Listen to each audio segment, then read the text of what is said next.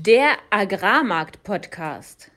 Alles, was wir heute im Podcast besprechen und besprochen haben, sind unsere persönlichen Meinungen von Philipp und von mir und nicht als Handlungsempfehlung aufzufassen. Herzlich willkommen von unserer Seite. Heute ist der 24.08.2022, abends um kurz vor neun. Und ich bin Philipp Schilling, Landwirt und äh, die letzten zehn Jahre Händler im nationalen und internationalen Getreidehandel gewesen. Und mein Name ist Fabian Wirzoch, ich bin Energiehändler in Amsterdam. Fabian, du kommst wahrscheinlich aus dem aufregenderen Tag. Bei uns war es äh, wie gewöhnlich trocken draußen, was, was mittlerweile keine Seltenheit mehr ist. Aber bei euch gehen ja die Energiepreise absolut durch die Decke. Was ist da aktuell los? Allerdings ist es einfach nur extrem, was aktuell stattfindet. Wir haben vorgestern gesehen, dass Strom in Deutschland an der Börse auf 700 Euro die Megawattstunde hochgeschossen ist. Wenn man sich das mal vorstellt, was das äh, ja, erstens relativ heißt, dass der Strompreis mittlerweile zehnfach, 15-fach so hoch ist wie noch vor zwei Jahren, aber gleichzeitig auch, äh, wenn man das mal vergleicht mit anderen Märkten, zum Beispiel mit Öl, dann handelt Strom jetzt mittlerweile bei einem Ölpreisäquivalent von 1000 Dollar pro Barrel wohingegen der echte Ölpreis aktuell bei 100 ist. Also es sind absolut wer, wer, extreme Bewegungen. Wer, wer, zahlt denn aktuell diesen, diesen Preis? Also sind das jetzt äh, Spotpreise, die tatsächlich nur eine geringe Relevanz hat oder ist das? Ist tatsächlich der, es, es gibt richtige, naja, es gibt verschiedene Kontrakte für Strom, das ist richtig. Ähm, von stündlich über täglich bis hin zu mehrere Jahre. Und der Kontrakt, der so die meiste Aufmerksamkeit, äh, dem die meiste Aufmerksamkeit gewidmet ist, ist der Jahreskontrakt. Und das ist auch der Kontrakt, wo typischerweise industrielle Kunden und auch die Stromkonzerne ihren, ja, ihren Strom hatchen bzw. verkaufen. Also wirklich die Benchmark für Strom handelt ak aktuell auf absoluten Sky-High-Preisen. Ja, verrückt und wird sicherlich noch extreme Auswirkungen haben auf die gesamte Wirtschaft. Ich glaube, da kommen wir vielleicht ein bisschen später noch zu da wir extrem viel zu diskutieren haben, politisch ist viel los, die Ernten werden aktuell neu eingeschätzt, äh, Ukraine, Russland wird für uns heute sicherlich ein großes Thema, neben aber auch den Makrofaktoren, Energie haben wir schon andiskutiert, äh, das FED-Meeting morgen, also der ähm, Zentralbank in den USA, wird sicherlich auch ein Thema sein können. Entsprechend voller Podcast heute und ich würde sagen, wir starten in den Marktupdate. Marktupdate. Mit den Agrarmärkten starte ich dann sogar. Ähm, die letzte Woche, hatte ich schon gesagt, war extrem volatil. Erst ist der Markt seit letztem Mittwoch, nehmen wir mal als Benchmark, runtergekommen von Levels äh, an für die Future an der Mativ in Frankreich von 330 fast runter auf 300 innerhalb von drei Tagen. Und seitdem haben wir uns eigentlich wieder gefangen. Diese Woche, Montag, Dienstag und heute, äh, sind wir fast wieder zurück auf dem Level Mitte der Vorwoche. Ganz grobe Einflussfaktoren waren zum einen, dass dieser Exportkorridor in der Ukraine doch wesentlich besser funktioniert hat als zunächst gedacht. Es ging einiges raus. Ähm, mittlerweile sind wir, glaube ich, bei 700.000 Tonnen und da vor allem Mais, aber auch Ölsaaten, ich glaube zum Beispiel Sonnenblumensaat und, und ein wenig Weizen. Das war allerdings auch Weizen, der bereits beladen war, aus meiner Kenntnis. Und zusätzlich gab es noch die Gespräche zwischen Zelensky und Erdogan, die ja vom Markt zumindest als äh, richtungsweisend betrachtet wurden anscheinend und äh, daraufhin der Markt auch so runterging. Jetzt diese Woche handeln wir zum einen, dass aus den Gesprächen nichts rauskam, zum anderen aber auch die Trockenheitssituation in den USA, in der EU. Ich glaube, wir handeln noch nicht China, aber auch dort ist es sehr, sehr trocken. Und ähm, aktuell findet die Pro-Farmers Tour in den USA statt, wo sehr niedrige Erträge für Mais, aber auch für Soja aktuell bei rumkommen, was dann schon wieder mit Blick auf den nächsten USDA-Report ähm, sicherlich äh, gehandelt wird und damit wieder die Märkte ein bisschen anziehen, ein bisschen mehr Risiko reingenommen wird. Äh, in der EU, hatte ich schon erwähnt, sind, die, äh, sind wir auch von der Trockenheit beeinflusst und mittlerweile reden wir über eine Maisernte von vieler Seite mehr bei 50 Millionen eingeschätzt. USA ist noch bei 60 Millionen. Ich will jetzt nicht mit zu vielen Zahlen schon um die Ecke schießen, aber ähm, da sind halt enorme Verschiebungen nochmal in den äh, Bilanzen. Beim Raps ganz kurz hat relativ ähnlich reagiert, hat früher angefangen mit dem Abverkauf. Und hier kam es neben den Export-Corridor News auch, ähm, dass wir eine doch wesentlich besser als erwartete EU-Ernte gesehen haben für Raps. Ähm, Kanada sah es auch besser aus. Ähm, wohingegen diese Woche jetzt der Sojamarkt wieder stark angezogen ist und im Grunde alle Ölsaatenmärkte äh, mitgezogen hat und sind dort mittlerweile wieder bei 640 Euro in etwa auf dem Februartermin, äh, 634 auf dem Novembertermin, was zumindest sich erholt hat von den unter 600 Euro, die wir zwischenzeitlich Ende letzter Woche gesehen haben. Entsprechend sehr volatile Woche, ähm, viel Bedarf bezüglich Einschätzung und viel, was die Märkte jetzt teilweise gehandelt und teilweise vielleicht noch nicht gehandelt haben. Aber gleichzeitig haben wir auch extreme äh, Bewegungen am Energiemarkt gesehen. Das hattest du bereits erwähnt. Öl ist ja auch enorm hochgegangen in den letzten äh, zwei, Öl ist richtig Tage. explodiert, allerdings. Und, äh, ähm, vielleicht, vielleicht sagst du erstmal ein paar Worte zum Makromarkt. Ja, Makro war tatsächlich äh, so ziemlich interessant in der letzten Woche. Grundsätzlich ähnliches Bild bei dir. Zuerst ging es runter, dann ging es wieder rauf und der angesprochene Ölpreis war der treibende Faktor in den letzten sieben Tagen. Was ganz interessant war, oder die treibenden Faktoren, die gegeneinander gespielt haben, waren auf der einen Seite Diskussionen über einen kommenden Iran-Deal. Da geht es darum, dass die EU zwischen USA und dem Iran vermittelt, dass man das Atomabkommen, was Trump aufgekündigt hat, mehr oder weniger in der Form von damals wieder äh, reaktiviert. Was dazu führen würde, dass der Iran wieder auf dem weltweiten Ölmarkt als Exporteur statt auftreten würde. Und dementsprechend, ja, wenn der Ölmarkt, der aktuell relativ ausbalanciert ist, das heißt Angebot und Nachfrage ergänzt und sind ungefähr auf gleicher Höhe, wenn da jetzt ein neuer Player auf den Markt kommt und nach Schätzungen ungefähr 300.000 bis 500.000 Barrel pro Tag bei einer weltweiten Produktion, die aktuell 100 ist, also ungefähr ein halbes Prozent mehr, mehr Produktion hinzufügt äh, und mehr Export hinzufügt auf dem Markt, dass es das am Ende natürlich dann auch auf den Preis drückt. Und aus diesem Grund ist der Ölpreis zuerst runtergegangen. Wohingegen, wo, woraufhin die OPEC äh, in Form von Saudi-Arabien sich äh, hingestellt hat vor die Medien und, und gesagt hat, ja, ist ja alles schön und gut, wenn ein Iran-Deal zwischen USA und, und Iran äh, stattfindet, aber am Ende des Tages wollen wir nicht, dass der Ölmarkt crasht und dementsprechend würden wir die Mengen, die der Iran dann exportieren würde, von unserer Produktion herunternehmen. Also am Ende, Effekt, Ende des Tages überhaupt keine Veränderung in der, in der Supply and Demand, im Angebot und Nachfrage und dementsprechend der Ölmarkt dann wieder hoch, weil auch immer weiter eine Risikoprämie jetzt eingepreist wird, dass eben der Iran-Deal überhaupt gar nicht stattfindet. Und wenn sich ein großes Land, der größte Ölproduzent der Welt, Saudi-Arabien, hinstellt und sagt, okay, wir finden, dass der Ölpreis aktuell im Vergleich zu Strom, vorhin angesprochen, Öläquivalent 1000 Euro, 1000 Dollar, wohingegen Öl um die, um die 90 ist für, für WTI, die amerikanische Öl und für europäische Benchmark ähm, um die 100 ja, wenn der größte Ölproduzent das sagt, dann ist das in der Regel immer eine starke Signalwirkung und Händler haben dann ja, Angst, dass sie eben auf dem falschen Fuß erwischt werden. Das war so das eine im Ölmarkt. Also Öl ist, ist hochgegangen, gleichzeitig aber Aktien und Euro runter. Und der, der Grund dafür relativ, äh, ja, relativ logischerweise, weil wenn der Ölpreis hochgeht, geht die Inflation auch hoch. Und wenn die Inflation hochgeht, dann wird die Zentralbank in den kommenden Monaten weiterhin die Zinsen erhöhen.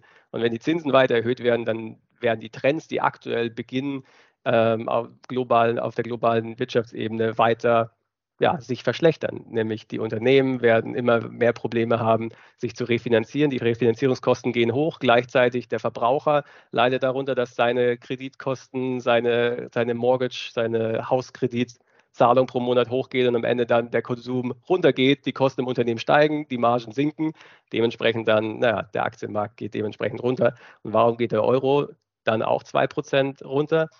Schlicht und ergreifend, wenn die Zinsen in den USA höher sind und die Inflation im Euroraum versus USA ungefähr auf einem ähnlichen Level, mit der Tendenz, dass es in den USA sogar äh, die Inflation abnimmt, dann ja, ziehen internationale Investoren ihr Geld aus, aus der Eurozone ab. Und das sieht man auch an den, an den Bondpreisen, an den Anleihenpreisen, die auch stark in Europa abverkauft werden, weil eben die Investoren Angst haben, dass bei ja, Strompreisen, die, die jenseits von Gut und Böse sind und über allem, was die, was die, was die Unternehmen jemals gesehen haben, sind, dass da natürlich der Druck auf die Bevölkerung, aber auch auf die Unternehmen und die Staaten extrem, extrem zunimmt in den, in den kommenden Monaten gerade, gerade in der EU, ähm, wahrscheinlich auch im Unterschied zu, zu den USA. Ne? Du sagst ja gerade, Inflation in den USA eher ein bisschen zurückgegangen. Da war doch eher jetzt so von der Marktseite gedacht, die Hoffnung, vielleicht wird das die FED beeinflussen, ein bisschen weniger auf die Tube zu drücken, was die Zinsen angeht. Ja, ganz genau. Also was ganz stark jetzt im Fokus ist in den nächsten Tagen, ist das, das Treffen der Notenbanken in Jackson Hole in den USA, was offiziell grundsätzlich ein äh, ja, nettes Zusammenkommen ist. Man spricht so über den Markt und die Welt und äh, keine offizielle Entscheidung wird dort eigentlich getroffen. Aber faktisch in den letzten Jahren war Jackson Hole häufig immer ein Event, wo insbesondere die amerikanische Zentralbank dann ja, doch mal einen rausgelassen hat, doch mal ein starkes Signal, doch mal ein Signal gegeben hat äh, wie sie denn mit der Zinspolitik denn jetzt weitermachen will. Weil eins darf man nicht vergessen, normalerweise hat man ja im monatlichen ein FED-Meeting, ein, ja, ein Meeting, wo die, die Federal Reserve Bank, die amerikanische Notenbank, sagt, was sie in der Zinspolitik machen will. Ähm, aber diesen Monat im August durch Sommerpause eben nicht. Und deswegen wird das FED, ähm, das Jackson Hole Event häufig dazu genutzt, dass man doch nochmal dem Markt eine Indikation gibt.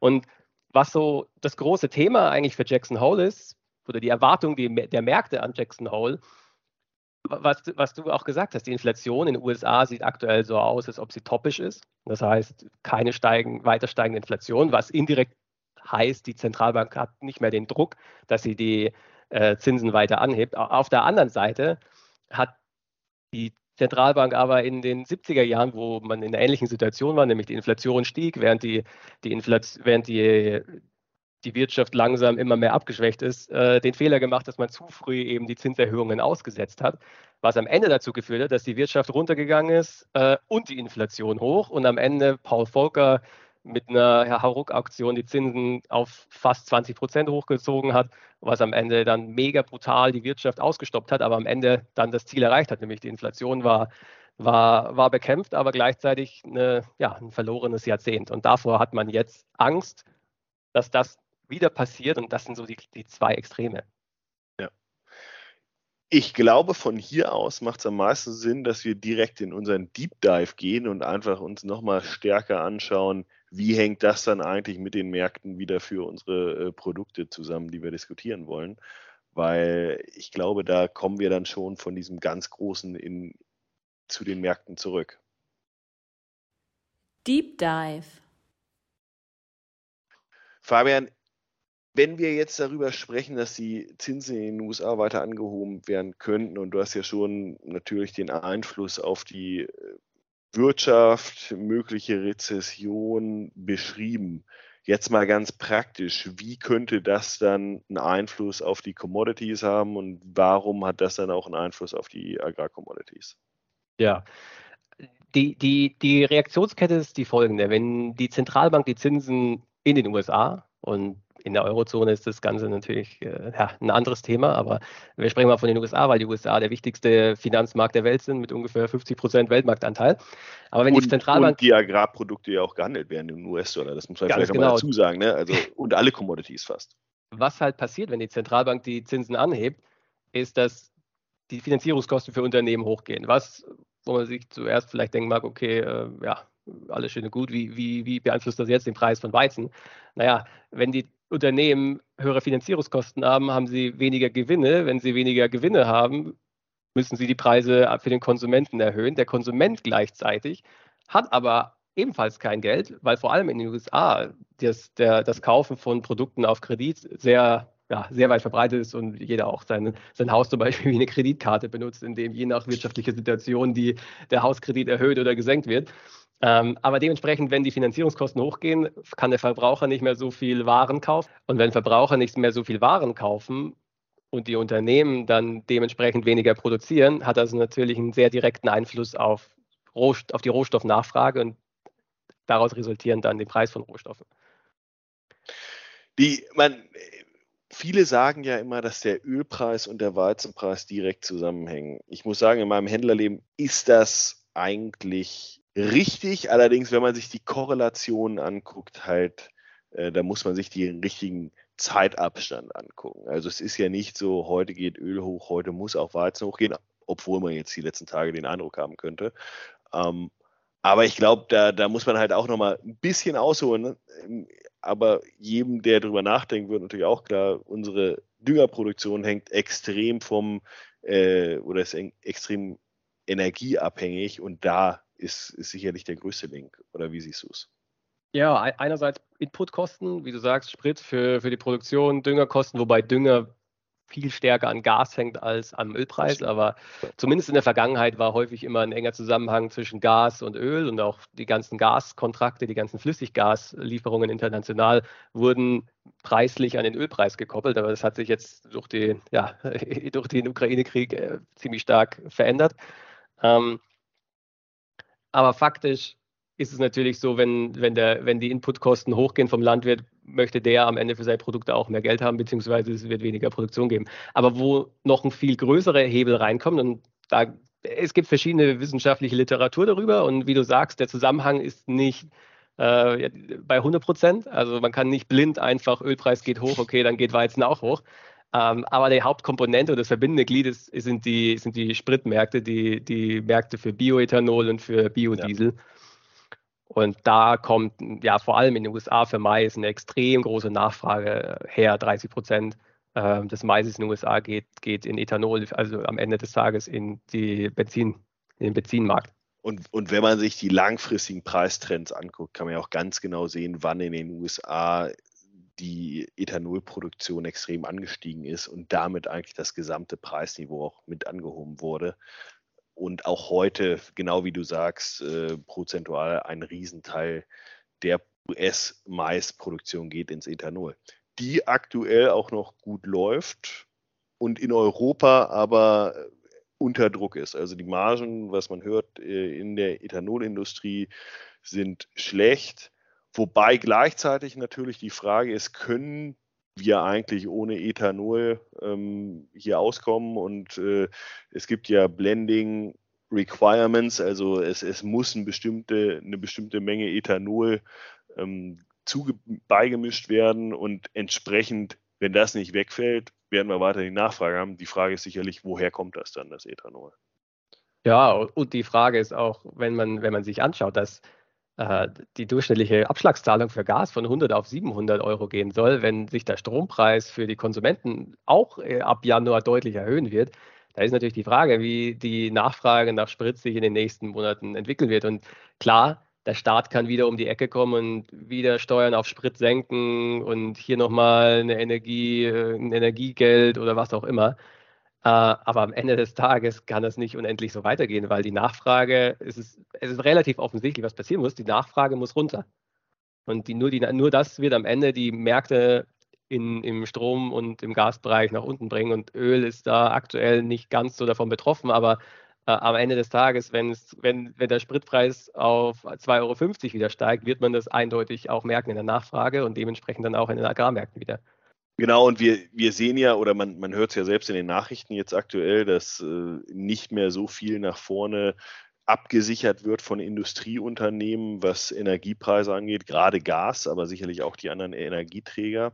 Und gleichzeitig Produktion, und das sehen wir auch im Speziellen in der verarbeitenden Industrie in Europa, was Agrarprodukte angeht oder Getreide auch im Speziellen, wird auf Sicht gefahren und auch nicht mehr auf in vergangenen Zeiten sicherlich auch mal 105 Prozent Auslastung. Das ist schwer vorstellbar unter aktuellen Energiekosten, aber auch unter der Kaufzurückhaltung äh, in der dann wieder weiterverarbeitenden Industrie und so weiter. Also das, das hat schon einen echten Einfluss aktuell auf die Nachfrage. Wir spüren es noch nicht ganz so eins zu eins, aber ich glaube, das werden wir schon in Zukunft spüren. Und dann ist halt die große Frage, okay, was, was passiert am Weltmarkt, ähm, weil EU oder Europa als ganz natürlich extrem betroffen ist von dieser Situation. Ja, ist ein ziemlich spannender Punkt, was du auch sagst mit das Unternehmen auf Sicht fahren. Äh, man kriegt ja mittlerweile jeden Morgen, wenn man seinen sein, sein Computer anmacht, E-Mails und, und, News rein, dass wieder irgendwo in Europa eine äh, industrielle Produktion heruntergefahren wird, weil eben die Energiepreise so hoch sind. Und ich kann mich da an eine Überschrift, Unterüberschrift erinnern, da war ein Unternehmen, die normalerweise 30, 50 Millionen mit der Produktion von, ich glaube, es war Zink, ähm, verdienen. Und die stellen die Produktion jetzt ein, was übrigens ein Prozess ist, der nicht mal von heute auf morgen passiert. Also wenn du deinen Hochofen ausmachst, dann macht man das nicht mal, okay, diese Woche aus, nächste Woche wieder an, sondern es dauert in der Regel ein, zwei, manchmal drei Monate, um den Hochofen wieder hochzufahren. Das heißt, die Nachfrage ist jetzt wirklich erstmal raus für die nächsten anderthalb Jahre. Und dieses, dieses besagte Unternehmen verdient jetzt 100 Millionen im nächsten halben Jahr damit, dass sie einfach den den, den Strom und das Gas, was sie eingekauft haben für die Produktion, wieder am Spotmarkt oder wieder verkaufen. Also es ist, es ist einfach nur krank. Und Be beziehungsweise der Markt funktioniert. Man, du hast gerade gesagt, wir lösen dieses Problem nur dadurch, dass wir Nachfrage rausnehmen und das das wird ja jetzt stattfinden. Und dann ist halt die Frage, welche Nachfrage wird rausgenommen? Ist das dann extrem relevant für meinetwegen Agrarprodukte, für Getreide, für Ölsaaten? Bei Ölsaaten sind die Margen noch gut. Auch bei Agrarprodukten sehen wir, dass äh, verarbeitende Industrie zum Teil versucht, auf Öl zu gehen und damit, sage ich mal, auch den einen Effekt nutzt, nicht mehr Gas nehmen zu müssen. Aber sehr viel läuft natürlich auf Gas heute. Und entsprechend betroffen sind die Unternehmen. Wie siehst du eigentlich die Verfügbarkeit von Dünger aktuell? Ich habe gelesen, jetzt die SKW, einer der ja, großen Düngermittelhersteller, reduziert jetzt die Produktion bzw. stellt sie ein für die, für die nächsten Monate. Bin mir sicher, dass da demnächst auch große Unternehmen wie BASF folgen werden. Siehst du da schon irgendwas in deinem täglichen ja, Alltag? Ähm, nein, ich glaube, über das letzte Jahr hat man ja insgesamt gesehen, dass die Verfügbarkeit verschiedener Düngersorten, gerade was Phosphordünger angeht, aber immer auch wieder bei verschiedenen Stickstoffdüngern, die extrem knapp war. Zwischenzeitlich waren dann mal Import oder war Importware mal günstig. Ähm, das hat sich dann wieder oder war dann schwieriger zu bekommen. Jetzt der, der aktuelle Eurokurs hilft da natürlich auch nicht. Aber das ist auf jeden Fall ein Thema. Es gibt auch Kontrakte zum Teil, wo dann explizit drinsteht, aber nur wenn die Produktion läuft. Also was, was, es auch noch nie vorher gab, quasi, dass, dass der Endabnehmer sozusagen des Düngers dann eventuell auch der Gekniffene sein könnte.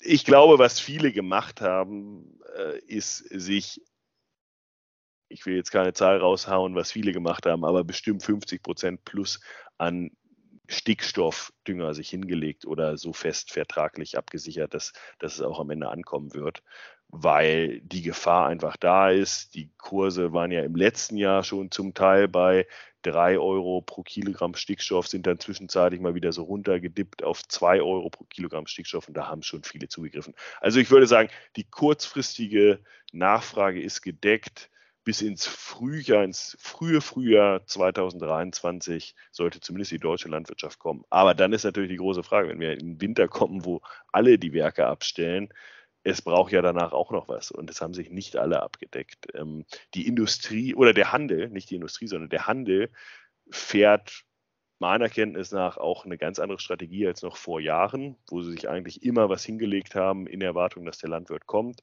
Ähm, das ist ganz anders. Äh, die kaufen das, was sie auch verkaufen und haben immer in Chargen gearbeitet. Es ist nicht zu erwarten, dass die mit großen Mengen sozusagen aufwarten.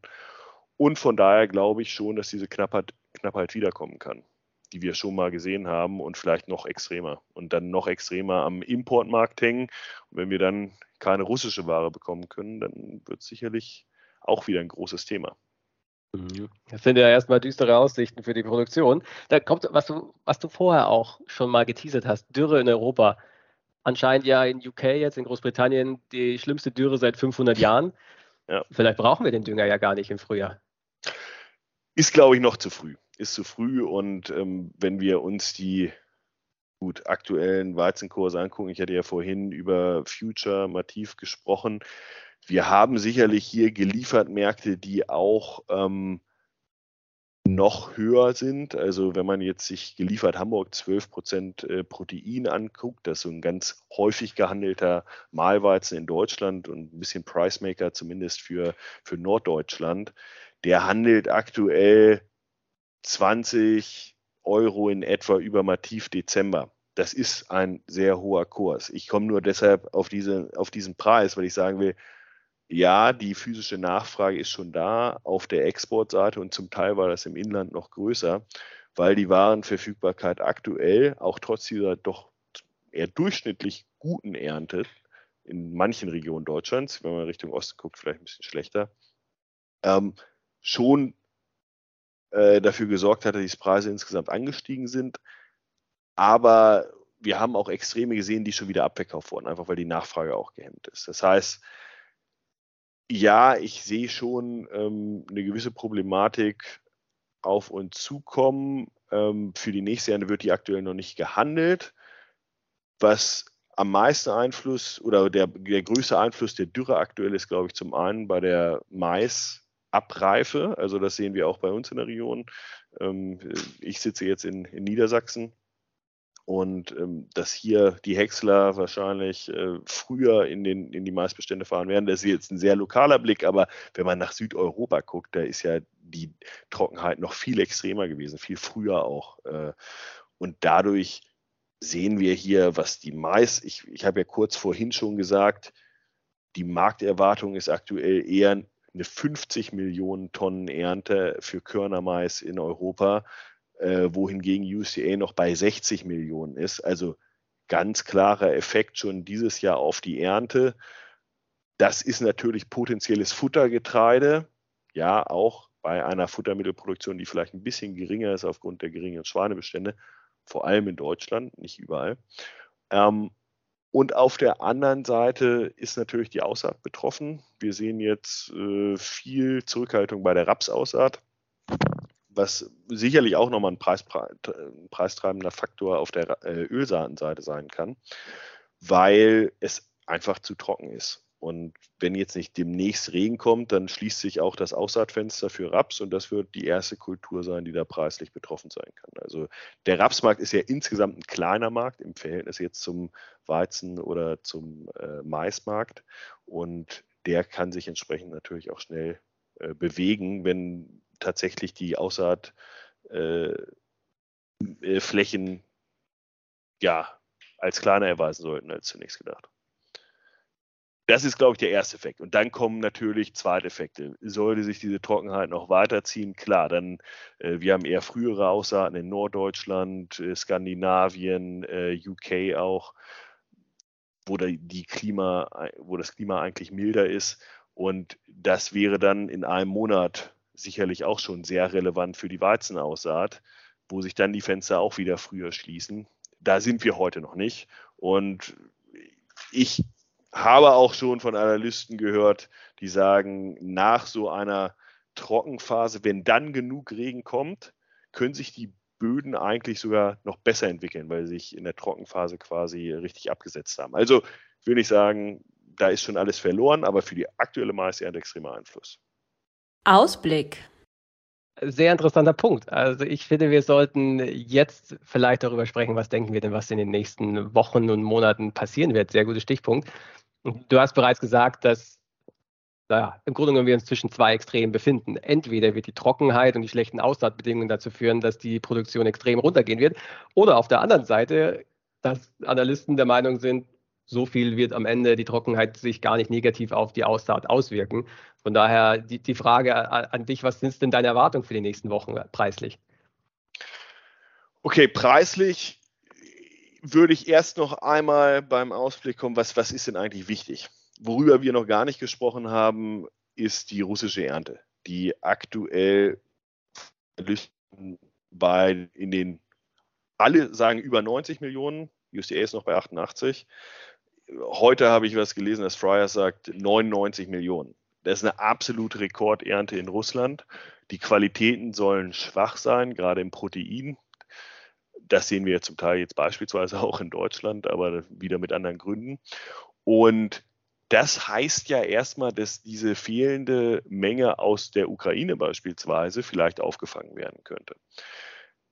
Problem ist, dass gleichzeitig die Juli-August-Exporte bisher 12 Prozent hinterm Vorjahr liegen. Da reden wir über eine Ernte, die ähm, Mitte der 70 Millionen Tonnen waren, also 20 Millionen weniger geerntet letztes Jahr, aber mehr exportiert als bisher. Das heißt, Logistik ist ein extremer Faktor und wenn Russland am Ende nicht liefern kann, dann fehlt einfach der Lieferant des günstigen oder billigen Weizens.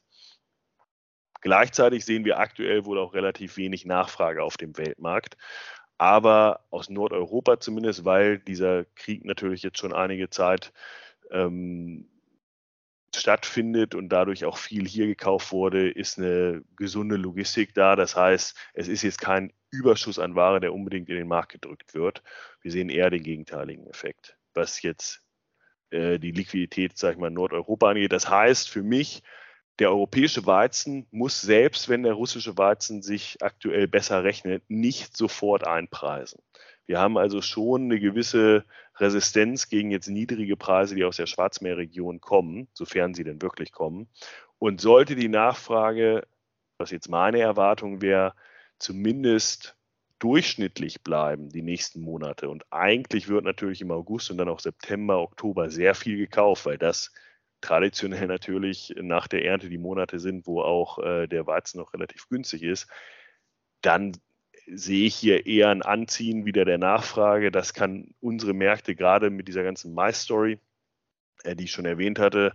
Äh, in den USA ist momentan trocken, äh, Maiserträge könnten weiter runtergenommen werden, EU könnte weiter runtergenommen werden. China hört man immer mehr im Markt, dass die, äh, sag ich mal, wieder neue Abschlüsse machen, auch für Weizen, ähm, ich denke mal auch dann für Mais, weil es da auch sehr trocken ist. Also sollten die dann auch in eine geringer als erwartete Ernte laufen, dann wird China vielleicht auch wieder stärker am Markt sein, was sie äh, die letzten Monate nicht waren.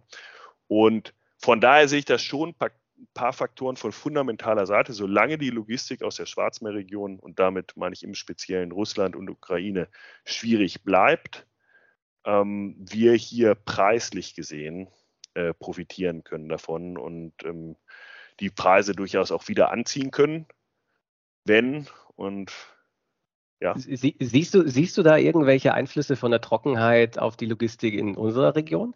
Weil mich überrascht jetzt, dass du sagst, dass die Logistik in unserem Bereich ziemlich gut funktioniert, wenn man in den Medien eher wahrnimmt, der Rhein ist, hat extrem ah, ja, Niedrigwasser. Okay, äh, Großschiffbereich. Ich, ich, spreche Großschiffbereich aus den äh, Exporthäfen. Natürlich ist Logistik im Inland und auch äh, gerade im deutschen Inland und äh, westlich von uns ein extremes Problem, äh, was extreme Frachtraten produziert hat. Äh, Niedrigwasser bedeutet immer, dass Schiffe weniger mitnehmen können. Das heißt, die Kosten pro Tonne steigen natürlich entsprechend an. Ähm, das Produkt wird dann natürlich in der Verarbeitung nochmal teurer. Also das ist ein Riesenproblem. Wir haben so wie man hört, Stärkewerke, die äh, stillstehen. Jeckering ist, glaube ich, aktuell dabei. Ähm, Ethanol hatten wir schon erwähnt, dass sie darunter leiden und in der aktuellen Margensituation. Also Logistik spielt da auch eine Riesenrolle. Und ähm, das ist natürlich der gegenteilige Faktor. Wenn, wenn wir sozusagen am Exportmarkt hängen, was die Preise angeht, und danach sieht es ja aus. Also wir, wir werden wahrscheinlich in der Situation sein, wo wir in Deutschland, obwohl wir in Anführungsstrichen nur eine Durchschnittsernte machen, trotzdem preislich sehr abhängig sind vom Export, was nicht jedes Jahr so war mit einer Durchschnittsernte, weil die Inlandnachfrage uns so stark getragen hat dass wir ähm, bei hohen Frachtkosten natürlich, je weiter ich vom Hafen entfernt bin, auch in eine Situation laufen kann, wo mein Abrufpreis dann entsprechend ähm, schwächer wird, relativ gesehen. Trotzdem, am Ende zieht, ziehen die Future die Märkte und gerade in diesen Märkten, wo das Angebot nicht überschwellt, äh, gerade in Deutschland, hätte ich da nicht so Angst vor. Ähm, heißt aber vielleicht auch in der Situation, wo mal gute Prämien im Inland gezahlt werden, relativ zu den Hafenprämien, dass man da vielleicht mal äh, relativ gesehen zuschlagen kann. Da kommen wir vielleicht noch bei unserer Handlungsempfehlung dazu. Aber das wäre jetzt genau meine Frage gewesen. du, du, hörst dich nämlich, so wie ich, so wie ich das raushöre, du siehst, Logistik in Nordeuropa funktioniert sehr gut, im Schwarzmeerraum, unserem Hauptkonkurrenten eher weniger. Äh, gleichzeitig die globalen Erden haben das Risiko, vor allem beim Mais, dass sie runtergenommen werden. Das einzig Bärische, was für fallende Kurse spricht, ist eigentlich nur, dass die Weltwirtschaft runtergeht und wenn der Ölpreis vielleicht weiter, ähm, aus welchem Grund auch immer, nach unten tendieren sollte, dass dann eben auch die Agrarmärkte runtergehen. Aber so, so wie, ich, wie ich das verstehe, bist du eigentlich ziemlich bullisch aktuell. Ich bin relativ gesehen bullisch. Ich glaube, wir haben und man muss dazu sagen, wir kommen ja von Weizenpreisniveaus über 400 Euro und sind jetzt bei ja, etwas über 300 Euro. Also wir sind 100 Euro runtergekommen, was sicherlich dem einen oder anderen Konsumenten weltweit auch schon wieder hilft in seiner Margenkalkulation bei den Konsumenten, die das Ganze auch kaufen müssen. Also auf einem Niveau von 300 Euro oder 330 Euro meinetwegen sehe ich hier wesentlich mehr unterstützende Faktoren aktuell, als dass wir direkt weiter runterrauschen müssen, es sei denn natürlich, äh, wir kommen in ein Szenario, was du erwähnt hast, dass äh, der Ölpreis vielleicht auch nochmal massiv nachgibt aufgrund einer weltweiten Rezession. Das, das ist für mich, sage ich mal, das, das große Fragezeichen hier, ähm, wo meine Hoffnung der letzten Jahre ja immer, äh, oder Hoffnung natürlich nicht im volkswirtschaftlichen Sinne, aber äh, die Zentralbanken haben uns ja am Ende nie enttäuscht, wenn es darum ging, mehr Geld zu drucken. Ich glaube, das ist eine ziemlich gefährliche Einstellung. Und, und tatsächlich ist das auch so die, die Einstellung, die der Markt aktuell hat, weil was in Corona ja der Fall war, die Märkte sind extrem eingebrochen. Äh, jeder war bearish und dachte sich, okay, jetzt ist Game Over. Und am Ende haben die Zentralbanken einfach so viel gedruckt, dass ja, am Ende die Märkte explodiert sind, egal ob es Immobilien, Aktien oder Rohstoffe waren. Mhm. Aber ich habe persönlich die Meinung und das Gefühl auch, dass es dieses Mal anders ist. Und okay, this time is different ist vermutlich der teuerste, äh, teuerste Investment-Ansatz äh, oder ja, Motto.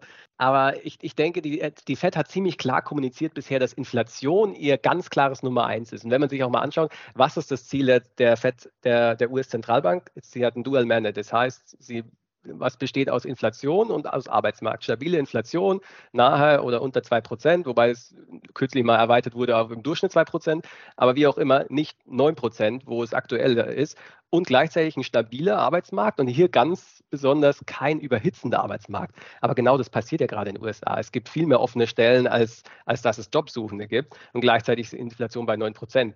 Und nur weil jetzt die, die Einkaufsmanager-Index nach unten gehen und der Immobilienmarkt langsam, aber sicher anfängt zu fallen, bezweifle ich, dass die Fed jetzt sofort einen Rückzieher macht, weil das ja eigentlich genau das ist, was sie sehen will. Sie will sehen, dass der Immobilienmarkt runtergeht. Sie will sehen, dass der Arbeitsmarkt schwächer wird, weil das am Ende die Inflation killt. Und deswegen bin ich so von einer Makroperspektive, von, äh, von, aus, aus der Wirtschaftsperspektive auch wenn, wenn ich, auf jeden Fall höre, was, was du sagst, von wegen, ja, äh, Korn, Maisproduktion ist at risk und, und stabile Nachfrage äh, und wir sind insgesamt auf einem niedrigen Niveau im Vergleich zu wo wir waren, trotzdem relativ bearish. Was nicht heißt, dass ich denke, dass wir kurzfristig nochmal eine Rallye nach oben nehmen, einfach aus den genannten Faktoren und auch wenn man immer, wenn wir jetzt nach und nach die News reinkommen, die nächste Düngerfabrik macht zu, äh, die Dürre wird vielleicht noch schlimmer in den USA das wird auf jeden Fall supporten und vielleicht auch im, im, im Ölmarkt, wenn, ja, wenn am Ende OPEC dann auf einmal doch die Produktion mal einfach um 100.000 Barrel reduziert, was nichts ist auf, auf globalem Level, aber einfach das Signal setzt, okay, wir wollen höhere Preise haben. Aber grund, grundsätzlich, die Fed ist komplett auf Mission und auch was die ganzen Fed, die ganzen Fed-Mitglieder in letzter Zeit in Reden gesagt haben, war ganz klar. Wir sehen, dass die Wirtschaft sich abkühlt, aber unser Nummer eins Ziel ist, die Inflation runterzubringen. Und wir werden data-dependent, datenabhängig agieren in der kommenden Zeit. Und das, diese Datenabhängigkeit bezieht sich vor allem auf Arbeitsmarkt. Und der ist nach wie vor stark. Und zweitens darf man nicht vergessen, wir haben Midterm-Wahlen im September. Biden hat die schlechtesten Umfragewerte, die ein Präsident jemals hatte. Und das vor allem, weil die Inflation so hoch ist. Das heißt, Paul wird vor den Midterm, der FED-Vorsitzende vor den Midterm-Elections, meiner Meinung nach, kein Pivot machen, keine Abweichung vom aktuellen Kurs. Und deswegen bin ich von der Perspektive für die nächste Zeit äh, tatsächlich eher auf der bearischen Seite. Was, wo, wo, ich, wo ich nicht dagegen spreche. Ich glaube, das äh, ist erstens mega schwer einzuschätzen, was, was da wirklich passiert. Ja, auf jeden Fall.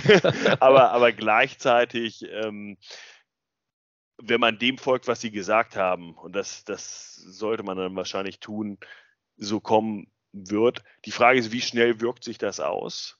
Und mit den Risikofaktoren, die wir aktuell im Markt haben, gerade auch im Agrarmarkt haben, bleibt dieser Markt wahrscheinlich sehr volatil. Und jetzt kommen wir nochmal zu der Handlungsempfehlung. Ich hatte ja vorhin gesagt, äh, irgendwie gute Prämien. Warum sollte man dann darauf achten, nicht Vermarktungsfenster komplett zu verpassen, was die, den physischen Weizen beispielsweise angeht? Naja, weil natürlich diese Nachfrage, die es vor Ort gibt, sei es die Mühlen, sei es die Stärkeindustrie, sei es die Ethanolindustrie und so weiter, auch mal nicht am Markt sein können weil sie einfach nicht auf 100 Prozent laufen oder weil sie vielleicht auch tatsächlich mal Werke abstellen. Das heißt, man sollte diese Fenster nicht verpassen, wenn man darauf angewiesen ist. Und der Export läuft eh in Wellen. Das heißt, auch da sollte man eine größere Einkaufswellen nicht verpassen. Wenn die kombiniert sind mit einer etwas niedrigeren Mativ, wie es vielleicht jetzt vor die letzten Tage war, dann ist das vielleicht ein guter Zeitpunkt, um zumindest seine, seine physische Ware zu verkaufen oder zumindest Teilmengen zu verkaufen und dann zu sehen, ob man entweder durch ein Modell, äh, wo man noch den Future Long bleibt und dann halt auf den meinetwegen optimaleren Zeitpunkt äh, für den Future-Verkauf wartet. Das wäre für mich eine Konstellation, wie man darauf reagieren könnte. Und auch so ein bisschen Risiko rausnimmt, dass man halt nicht am Ende dasteht und nicht weiß, wohin mit der Ware. Wobei ich das nicht glaube. Die zweite Jahreshälfte äh, ist sicherlich auch noch äh, so, dass da Ware gefordert wird, aber sollte man vielleicht nicht mit dem Großteil seiner Ware machen. Und talking about levels, bei welchen Preisen würdest du dann verkaufen? Mativ jetzt als Benchmark mal herangezogen? Ich glaube, aus Sicht der letzten Wochen und mit den doch sich verändernden schlechteren Vorzeichen, was, was die Weltwirtschaft angeht, ähm, würde ich, glaube ich, Richtung 250 was abgeben. Das heißt, so ganz weit sind wir jetzt auch nicht mehr davon entfernt. Ähm, einfach, weil, weil sich gezeigt hat, nach diesen absoluten Preisextremen, äh, die wir zunächst gehandelt haben mit einer gut funktionierenden Wirtschaft, muss das nicht wieder erreicht werden. Wo, wo siehst du das? Ja, ich stimme dir absolut zu. Also 350 Euro die Tonne wäre jetzt auch so mein Level, wo ich denke, okay, das ist dann Zeit, um mal Short zu gehen oder sein Long aufzulösen, falls man jetzt äh, Long ist. Aber ich, ich sehe es auch so ein bisschen technisch. Wenn man sich mal den Chart anschaut, wir sind so in der Range 320 bis 350, wohingegen alles unter 300 meiner Meinung nach ein ganz klarer Verkauf ist. Deswegen ich als Händler würde nach wie vor auch so zu, an, zum ja, den Plan von letzter Woche an, an diesem Plan festhalten, nämlich 350 Euro als Verkaufslevel und alles, falls der Markt nicht auf 350 hochgeht und, und früher schon nach unten ausbricht, ja, ab 300, ähm, ja, ist im Grunde genommen freier Fall auf 250, meiner Meinung. Das sind so die Level 350 und 300 Euro die Tonne. Ja.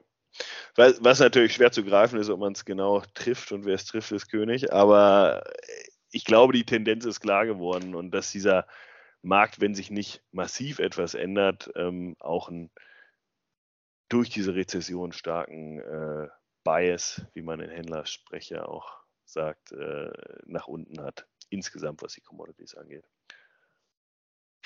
Gut, damit würde ich sagen, schließen wir es heute ab.